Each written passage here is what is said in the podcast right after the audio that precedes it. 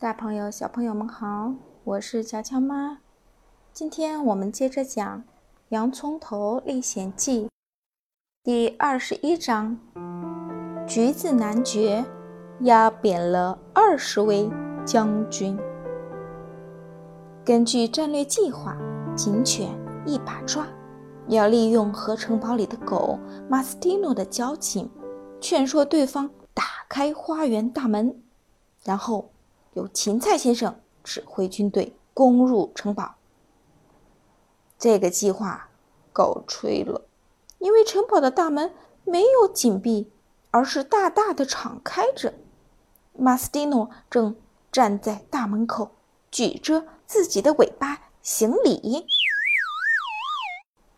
一把抓觉得情况不妙，魂不守舍地向主人报告了这件怪事。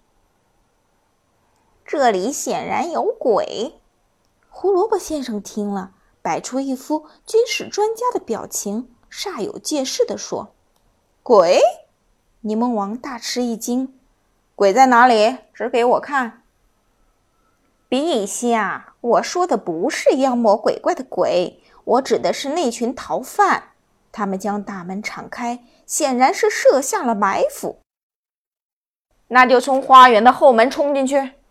柠檬王说：“花园的后门也敞着呢。”柠檬将军们说：“柠檬王开始讨厌这场战争了。”他埋怨番茄骑士说：“这战争又臭又长，真让人扫兴。早知道我就不打了。”为了早早结束战争，他决定亲自带兵进攻。他让四十位将军站成一排，喊口令说：“立正，起步，走！一、二、一，一、二、一，一、二、三、四。”将军们随着口令，浩浩荡荡地朝花园大门挺进。大家知道啊，这座城堡建在一座。不太高的山岗上，柠檬王身材臃肿，又不经常锻炼，才爬了一段就累得气喘吁吁。于是啊，转身放弃，将指挥权又交给了柠檬大将军。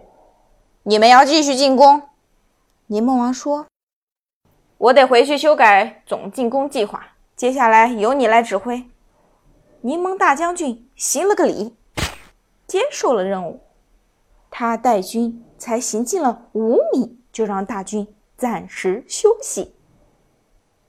从这里到城堡还有不到一百步的距离，他正要下令发动最后一次进攻，忽然听到前面传来一阵轰隆轰隆的声音。只见山岗下滚下来一个可怕的大炮弹，四十位将军。不等柠檬大将军下令，争先恐后的朝山下跑，但他们逃命的速度显然没有炮弹滚的速度快。才几秒钟的功夫，他们就被大炮弹追上了。二十位将军像熟透的李子那样被炮弹压扁了。大炮弹继续往下滚，出了花园大门，冲翻了芹菜先生率领的骑兵队。撞翻了两位女伯爵的马车，又滚了好几下才停下来。大家小心翼翼地上前，才发现啊，这根本不是炮弹，而是肥硕无比的橘子男爵。可怜的小叔子，怎么是您呢？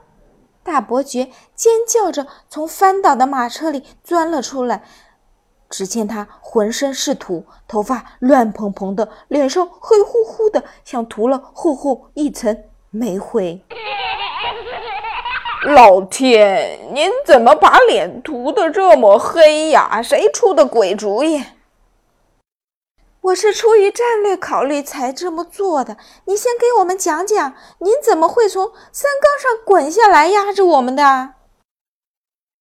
这是我求救的方式。那伙强盗把我关在地窖里，不闻不问。我为了逃出来，费尽周折，最后只好用牙去咬门。幸亏我的牙还算硬。我逃出地窖后，干脆从山岗上滚下来了，好像压扁了好多黑人。嗯，我明白，这些黑人都是来救援那些强盗的。橘子男爵说。大女伯爵说：“那些不是黑人，而是柠檬将军们。”橘子男爵听了，表面上做出一副抱歉的样子，心里呀却为自己的杀伤力而自豪。这时呢，柠檬王正在自己的帐篷里洗澡，很快得知了先头部队死伤惨重的消息，而且啊。罪魁祸首是自己人，他勃然大怒，找来了残兵败将和辅导人员，一共还有三十个人哦。当即发表了演说。这篇演说其实用一句话就可以概括：天哪，把我从朋友手里救出来吧！至于敌人，我自己对付得了。柠檬王花了整整一刻钟。才调整好情绪，准备重新进攻。他派十个柠檬兵怪叫着跑上山岗，呀呀，冲啊冲啊！出乎意料的是，进攻的人受到了热烈的欢迎。进一步说，简直是热烈过了头。洋葱头把消防桶接到水管里的大酒桶上。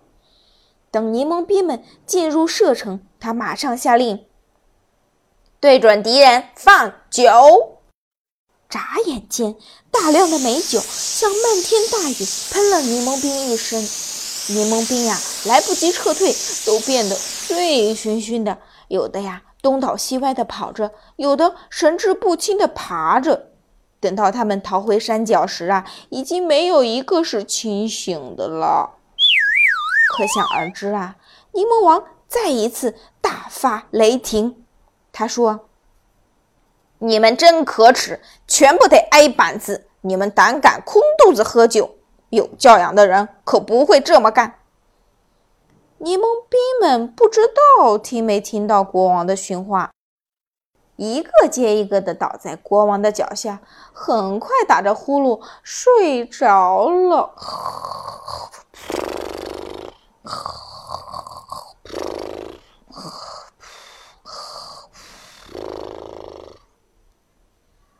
形势越来越严峻，番茄骑士几乎崩溃了。他拉扯着自己的头发，央求胡萝卜先生说：“给出个主意吧，您可是军事顾问呐。”柠檬王这边一大半人退出了队伍。似乎不久，他们就要举白旗投降了。城堡那边的人呐，在庆祝胜利。好了，今天的故事就是这样了。你看啊，柠檬王这一次输得非常惨，但是呢，洋葱头指挥有方，对不对？嗯，有一句话是这样说的，嗯。不怕神一样的对手，就怕猪一样的伙伴，大概是这个意思。你看，柠檬王和他的手下都非常的愚蠢，所以说呢，有时候愚蠢的同盟比敌人还危险。想要知道后面发生了什么，就请继续收听乔乔乔妈讲故事，也可以添加我们的微信公众号，同样也是乔乔乔妈讲故事。